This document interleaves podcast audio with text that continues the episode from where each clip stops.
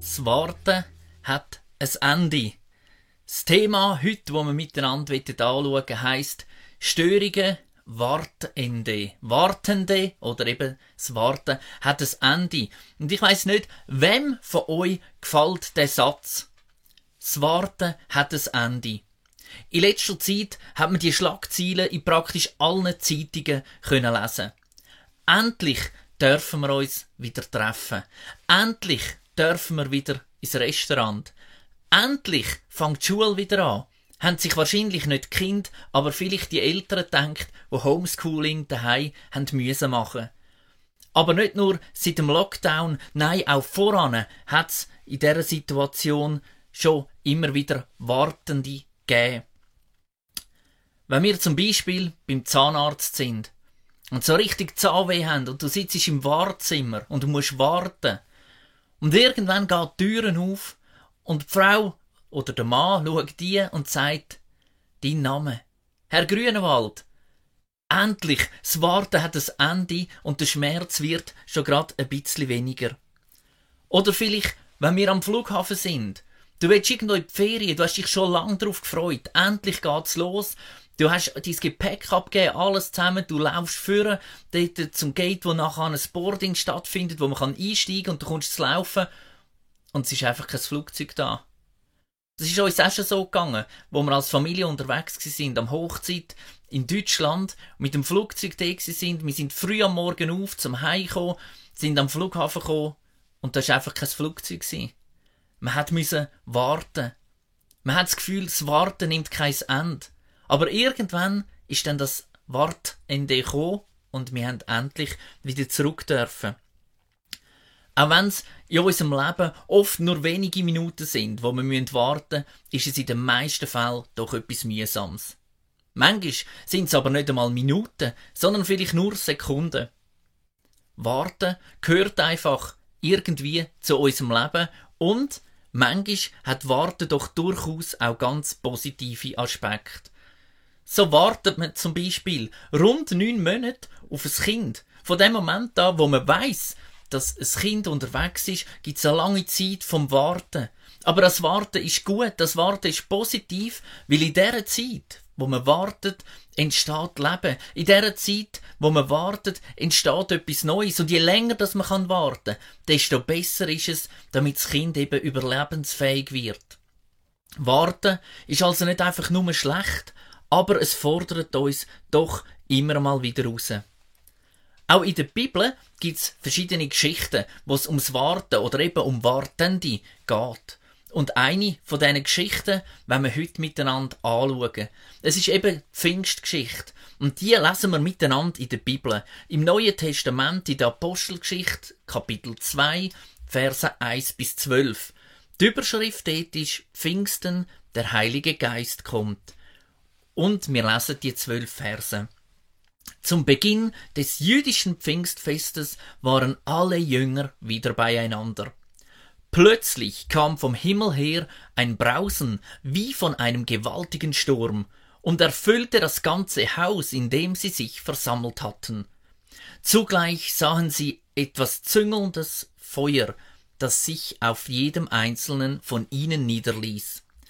So wurden sie alle mit dem Heiligen Geist erfüllt und redeten in fremden Sprachen, jeder so wie der Geist es ihm eingab.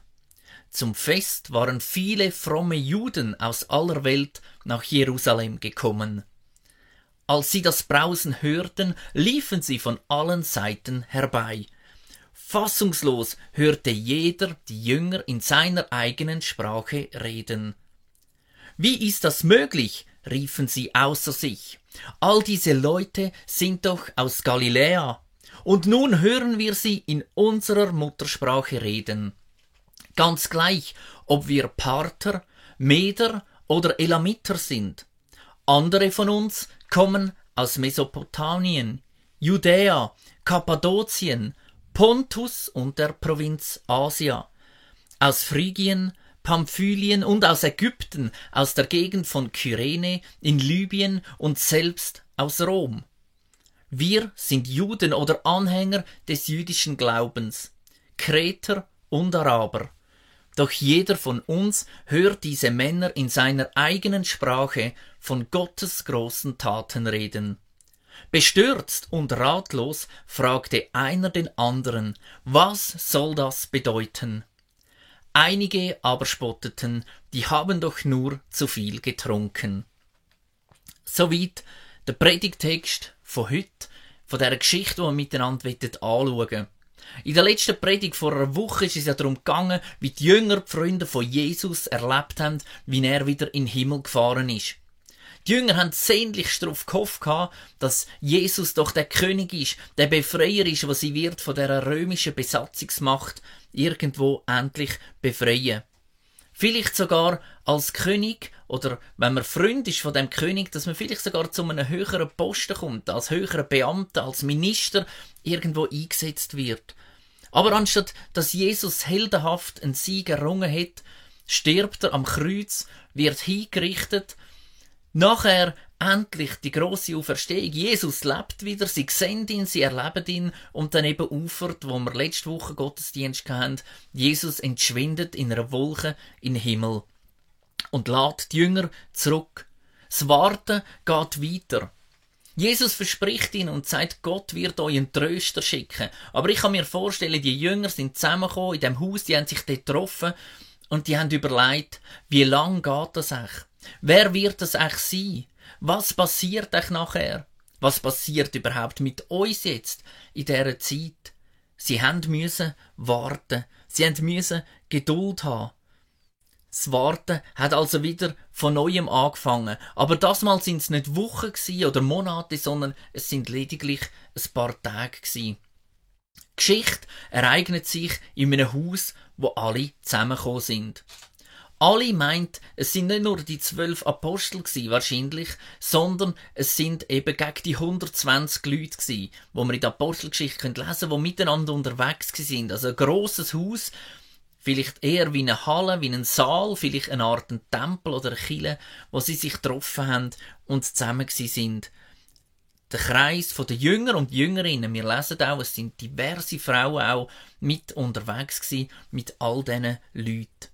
Und dann kommt etwas von Gott da drin. Es passiert etwas Göttliches und immer, wenn etwas Göttliches passiert, kann man das nur irgendwie in Bilder versuchen zu beschreiben und einzuordnen. Der Heilige Geist wird ausgossen. Doch der Reihe nach. Wir starten mit dem Vers 1.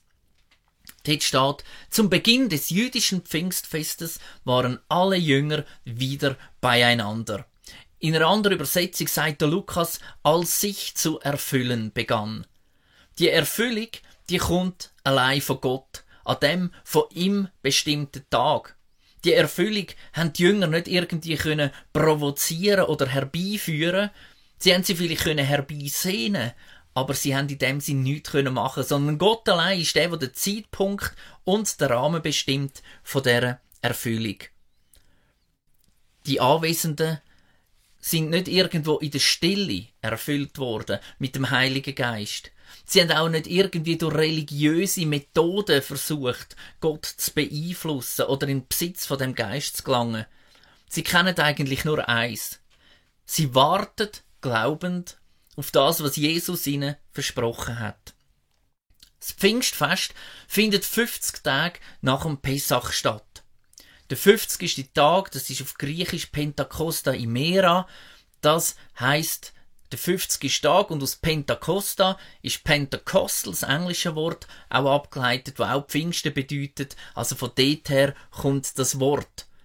Die Juden selber, die feiern 50 Tage nach dem Pessach sogenannte Shavuot-Fest. Sie feiern dort, dass Gott am Sinai, am Mose begegnet ist, am Volk begegnet ist und dort das Gesetz übergeben hat. Spannend, dass die Juden den Tag feiern, wo Gott ihnen das Gesetz gegeben hat und wir Christen, wir feiern den Tag, an dem Gott uns seinen Geist gegeben hat. Zwei ganz verschiedene Sachen, die aber doch irgendwo miteinander verbunden sind, wo wir miteinander anschauen. Man könnte auch sagen, die einen feiern vielleicht das Gesetz, wo Gott gebracht hat, und die anderen feiern Gnade, wo ins Leben von uns ausgossen worden ist. Es geht weiter im Vers 2 und 3. Plötzlich kam vom Himmel her ein Brausen, wie von einem gewaltigen Sturm, und erfüllte das ganze Haus, in dem sie sich versammelt hatten. Zugleich sahen sie etwas wie züngelndes Feuer, das sich auf jedem einzelnen von ihnen niederließ. Stellt euch das mal vor, die Situation. Ihr seid in einem Haus drin und plötzlich hört ihr's Winde. Es Brausen geht durchs Haus durch. Ich glaube, man würde verschrecken, man würde schauen, wo ist irgendwas Feister offen, wieso ist das zumal da innen so laut? Und dann kommt das Feuer in Form von diesen Zungen. Und wie gesagt, es ist einfach nur ein Beschrieb vom Lukas, wo er versucht, etwas zu beschreiben von dem Göttlichen, was passiert ist. Man muss sich das nicht so bildlich vorstellen, sondern es ist ein Beschrieb von einer Situation, die stattgefunden hat. Wo Gott sich naht, da wird seine Gegenwart immer hörbar und sichtbar. Es gibt das Brausen und es gibt das Feuer. Gottes Gegenwart ist immer hör und sichtbar. Er ist nicht gebunden an Tempel, an Kirchen, an irgendwelche geweihte Räume. Nein, er wählt für seine Gegenwart in dem Fall einfach ein gewöhnliches Haus aus in Jerusalem. Jesus hat also recht gehabt und Gott schickt einen Tröster. Gott handelt nicht einfach willkürlich, zufällig, sondern in einer planvollen Ordnung was ins frühere Tun anknüpft, wo das aufnimmt und was vollendet. Gottes Geist im Griechischen und im Hebräischen hat zugleich auch immer Bedeutung von einem Hauch, von Atem, von Wind, von Sturm.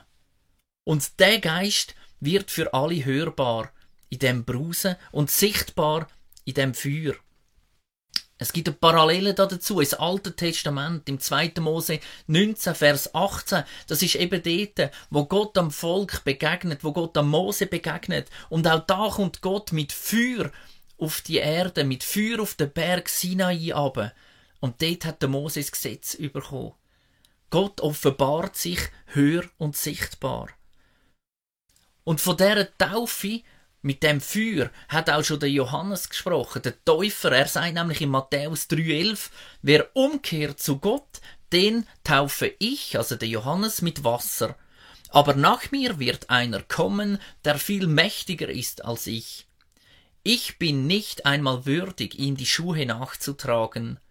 Er wird euch mit dem Heiligen Geist und mit Feuer taufen. Das, was also da heute passiert, ab Pfingsten da passiert ist bei den Jüngern, das ist nicht einfach zufällig, sondern es ist etwas, was schon vorausgehend angekündigt worden ist. Und dann passiert's also im Vers 4, so wurden sie alle mit dem Heiligen Geist erfüllt und redeten in fremden Sprachen, jeder so, wie der Geist es ihm eingab alle zusammen haben in fremden Sprachen geredet. Nicht nur die Apostel haben den Geist bekommen, alle anderen Anwesenden ebenfalls. Und was mir ganz wichtig scheint da in dieser Geschichte ist, sie redet in fremden Sprachen.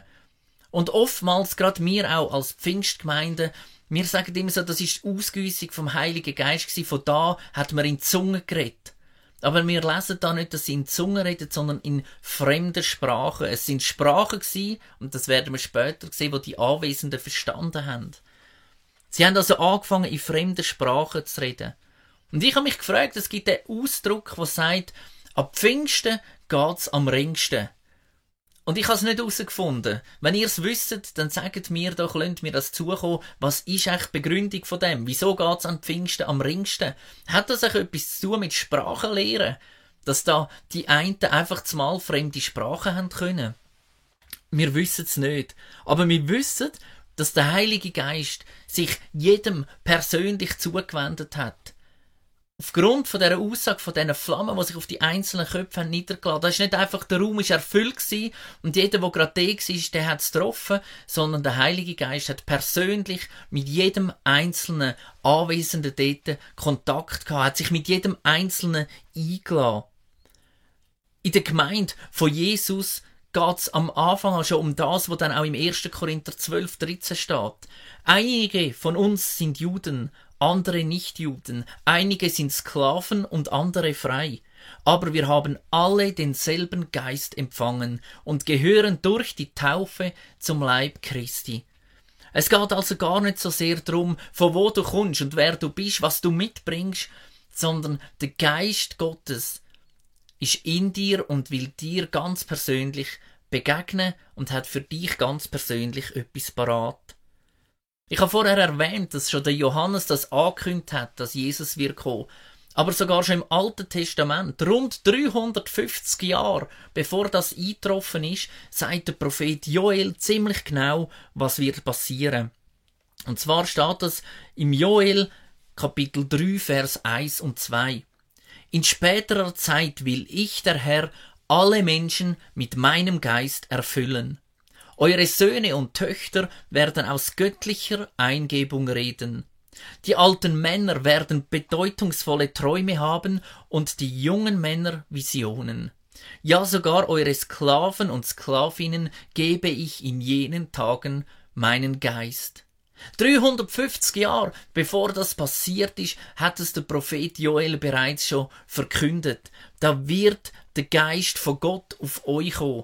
Und ihr werdet erfüllt werden und ihr seht, der Geist bringt Leben. Da gibt's Träume, da gibt's Visionen, da gibt's prophetisches Reden. Ein Geist vom Leben, wo jeder einzelne Mensch erfüllt. Was bewirkt denn jetzt also der Geist? Bewirkt er einfach innere Erfüllung und Freude bei den Beschenkten selber? Oder ist es einfach ein Reden in wirren und fremden Sprachen? Nein. Denn niemals sind Gottes mächtige Taten nur für unsere persönliche innere Beglückung da. Immer helfen die Taten anderen Menschen. Immer sind sie zur Ehre von Gott und immer laden sie zum Mitwirken ein in seinem Reich und in seiner Heilsgeschichte. Wir sollen also ein lebendiges Zeugnis sein für Gott. Nicht ein Opfer, das ist Jesus schon gewesen, sondern ein Zeugnis. Wir lesen auch, dass der Heilige Geist uns die Fähigkeit gibt, zum eben von Gott zu erzählen, zum von Gott zu reden. Wir müssen es nicht aus uns machen, sondern er befähigt uns. Er will, dass wir ein Zeugnis sind. Und ich begegne immer wieder Menschen, Christen, wo mit Jesus unterwegs sind, aber wo viel mehr wie ein Opfer unterwegs sind. Wo viel mehr sich irgendwo schlecht herstellen und sagen, Jesus ist groß.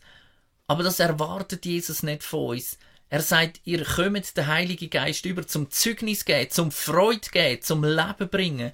Natürlich geht's nur um Jesus in unserem Leben und soll es um ihn gehen. Aber das zeigen wir nicht, indem dass wir ein Opfer sind, sondern das zeigen wir, indem dass wir ein Zeugnis sind. Ein lebendiges und hoffnungsvolles Zeugnis. Das ist Pfingsten.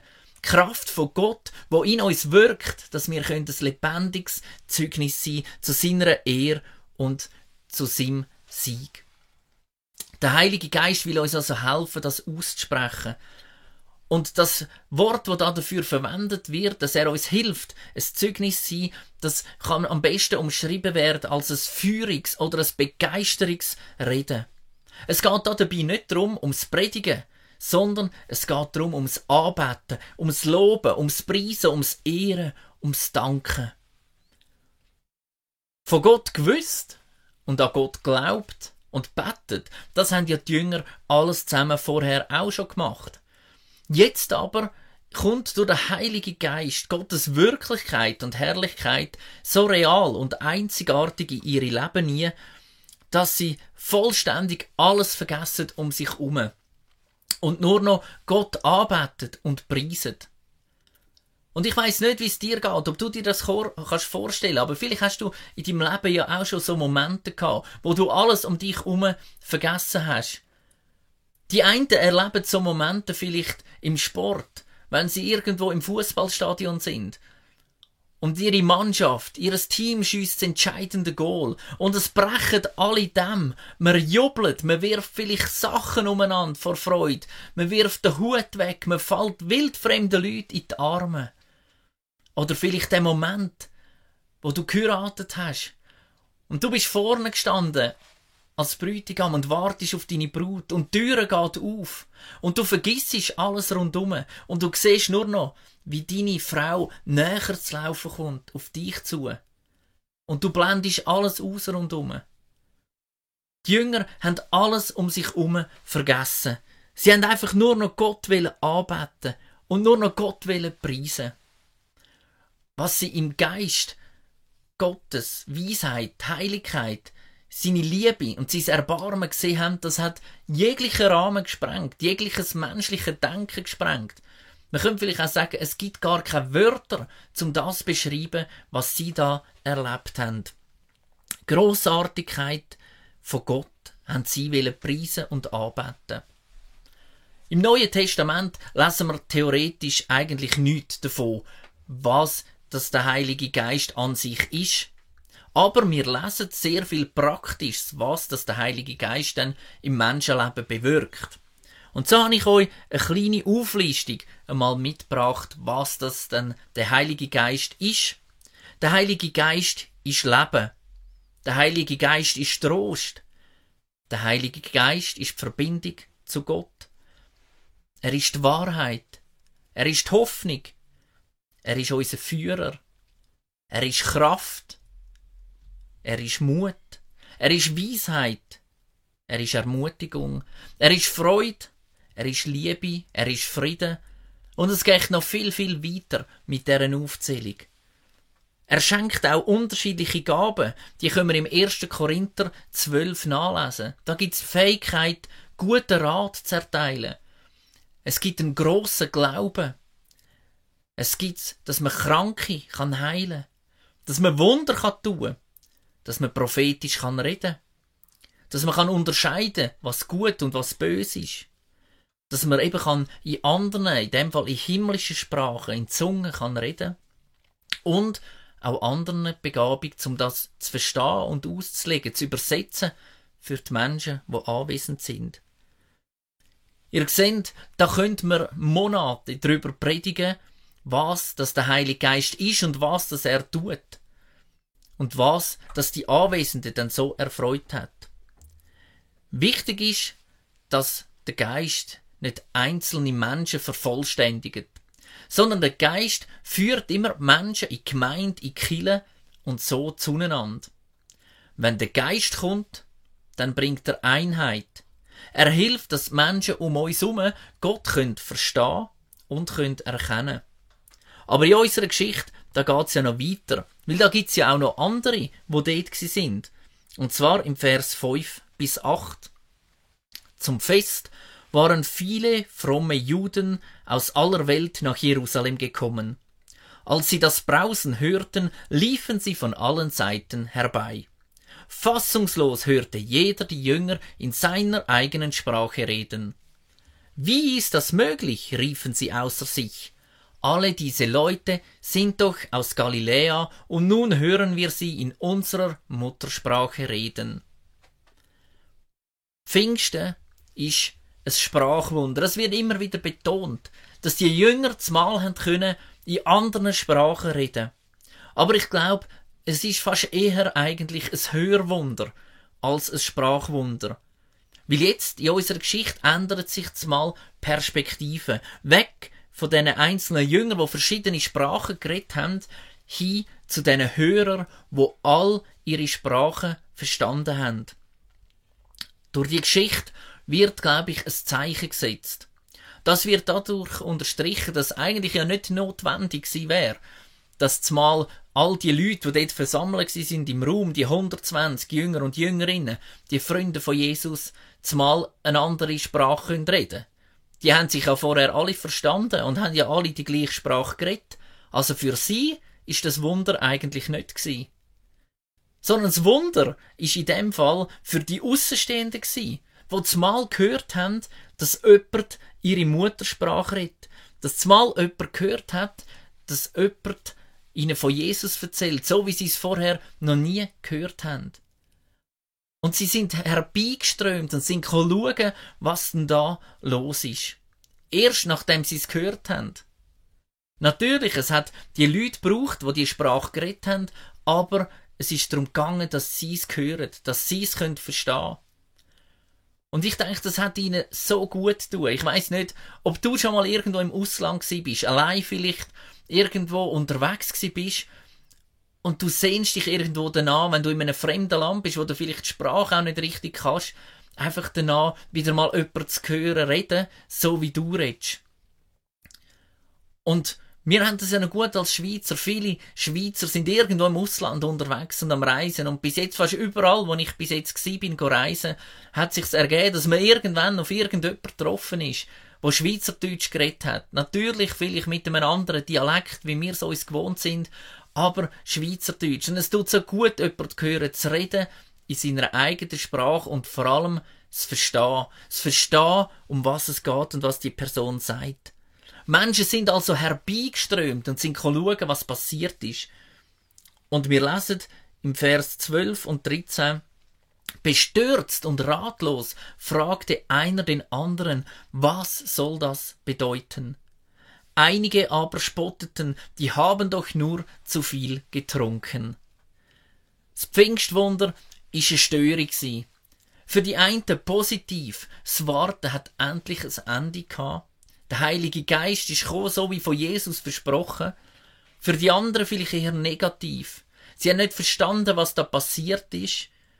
Sie haben sich vielleicht gestört gefühlt. Aber ich glaube, der Hauptpunkt ist, sie haben sich auch nicht darauf einlassen auf das, was da passiert ist. Sie haben das Vorurteil gehabt. Die Leute sind sicher betrunken. Man kann das in der Bibel nachlesen. Das geht ungefähr um eine Zeitspanne vom Morgen am 9 Uhr, wo das passiert ist. Und ich glaube nicht, dass da schon so Menge betrunken war am Morgen am 9 Uhr. Aber die Leute haben sich nicht darauf einlassen. Die Leute haben sich einfach lustig machen über die Jünger, die erfüllt sind vom Geist und wo in fremden Sprachen geredet haben, wo wahrscheinlich selber auch nicht recht haben können einordnen, was denn da passiert ist. Und die Leute haben sie ausgelacht und verspottet. Aber ich glaube, es ist ganz wichtig, dass sie sich nicht haben aufhalten lassen von dem. Von dem Moment an ist es weitergegangen in die ganze Welt raus. Jeder hat es mal verstanden, um was es gegangen ist.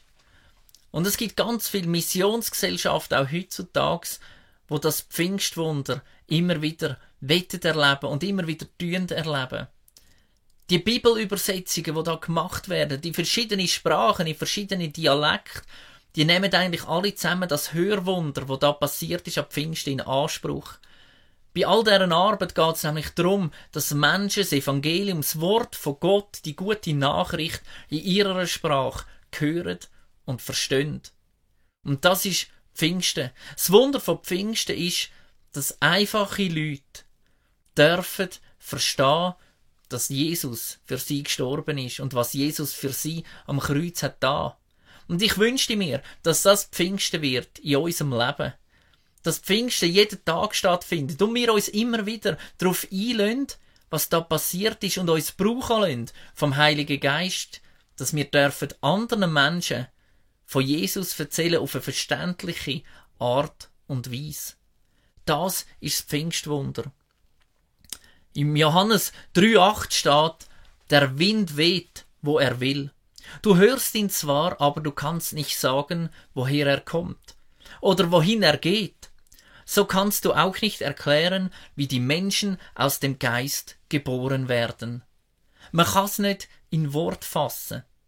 Was wir aber wissen, ist, dass wir darum dürfen bitten, ja noch viel mehr bitten sollen, uns auch überkommen. Im 1. Korinther 12, 7 steht, jedem von uns wird eine geistliche Gabe zum Nutzen der ganzen Gemeinde gegeben. Und ein paar Verse später, der Heilige Geist allein entscheidet, welche Gabe jeder Einzelne erhält. Das heißt nichts anderes, als jeder, was sich auf Jesus einlädt, was sich zu Jesus bekennt und mit Jesus wird unterwegs sein, wird von dem Geist berührt. Nicht jeder gleich, nicht jeder hat die gleiche Gabe, nicht jeder wird im gleichen Maß berührt, aber jeder kommt etwas über. Und er kommt das nicht über, wie wir es gelesen haben, für sich selber, so als Medaille, die ich irgendwo kann für mich um den Hals tragen und wo mich schmückt. Nein, wir kommen die Gabe über, das Berühren vom Heiligen Geist, um es in der Kille, in der Gemeinde miteinander zu teilen, zum zu teilen mit den Menschen um uns herum. Und ich weiß nicht, ob du deine Gabe schon entdeckt hast. Falls ja, stell dir doch mal die Frage, wie kannst du deine Begabung, deine Leidenschaft, das, was du irgendwo, was dich zum Leben bringt, wie kannst du das in Kille, in die Gemeinschaft einbringen? Manchmal suchen wir viel zu weit nach irgendwelchen Sachen, Begabungen, wo wir denken, so müsste das doch sein. Aber Gott ist ein Gott, wo dich geschaffen hat, wo mich geschaffen hat, wo uns kennt. Und darum ist die Gabe oftmals gar nicht so weit weg von dem, was unsere Leidenschaft ist, von dem, was unser Herz lässt. Und ich will dich ermutigen und einladen, mach dir Gedanken, wie kannst du die Gabe, die du bekommen hast, vom Heiligen Geist, einsetzen für Kille, für Gemeinschaft, für dein Umfeld, für deine Region, dort, wo du lebst und wo du drin bist. Falls du die Gabe nicht hast oder noch nicht entdeckt hast, möchte ich dich ermutigen, Bet darum, dass Gott dir das zeigt. Mach dich auf die Suche und glaub mir, es funktioniert nur in dem, dass du es ausprobierst. Und lass dich überraschen. Ich will noch beten zum Schluss. Ja, Herr Jesus, danke vielmal, dass du, wo du gegangen bist, versprochen hast, dass du wirst den Heiligen Geist schicken, dass Gott, der Heilige Geist, wird ausgüssen über uns Menschen. Und danke vielmal für das Wunder von Pfingsten, wo jeder erfüllt worden ist mit dem Heiligen Geist. Danke, dass wir nicht irgend auf ein neues Pfingstfest, auf ein neues Pfingstwunder warten sondern der Geist, der hier ausgossen worden ist, ist in dieser Welt seit dem Tag und wir dürfen von dem Geist erfüllt sein und uns von dem Geist leiten lassen. Und ich bitte ganz besonders, Jesus, für all die, wo vielleicht noch nicht wissen, was ihre Begabung ist, wo noch nicht ihre Leidenschaft entdeckt haben oder vielleicht noch nicht wissen, wie dass sie sich, sich können irgendwo in der Kille, in der Gemeinde, in deinem Lieb reingeben, dass du da Klarheit schenkst. Danke, dass du niemand alleine lässt. Danke, dass du jedem Einzelnen ganz persönlich und individuell begegnest, dass du jedes Einzelne geschaffen hast und liebst. Danke vielmal, dass wir dürfen wissen, dass wir alle einander brauchen und alle miteinander zusammen dich dürfen ehren, loben und preisen. Amen.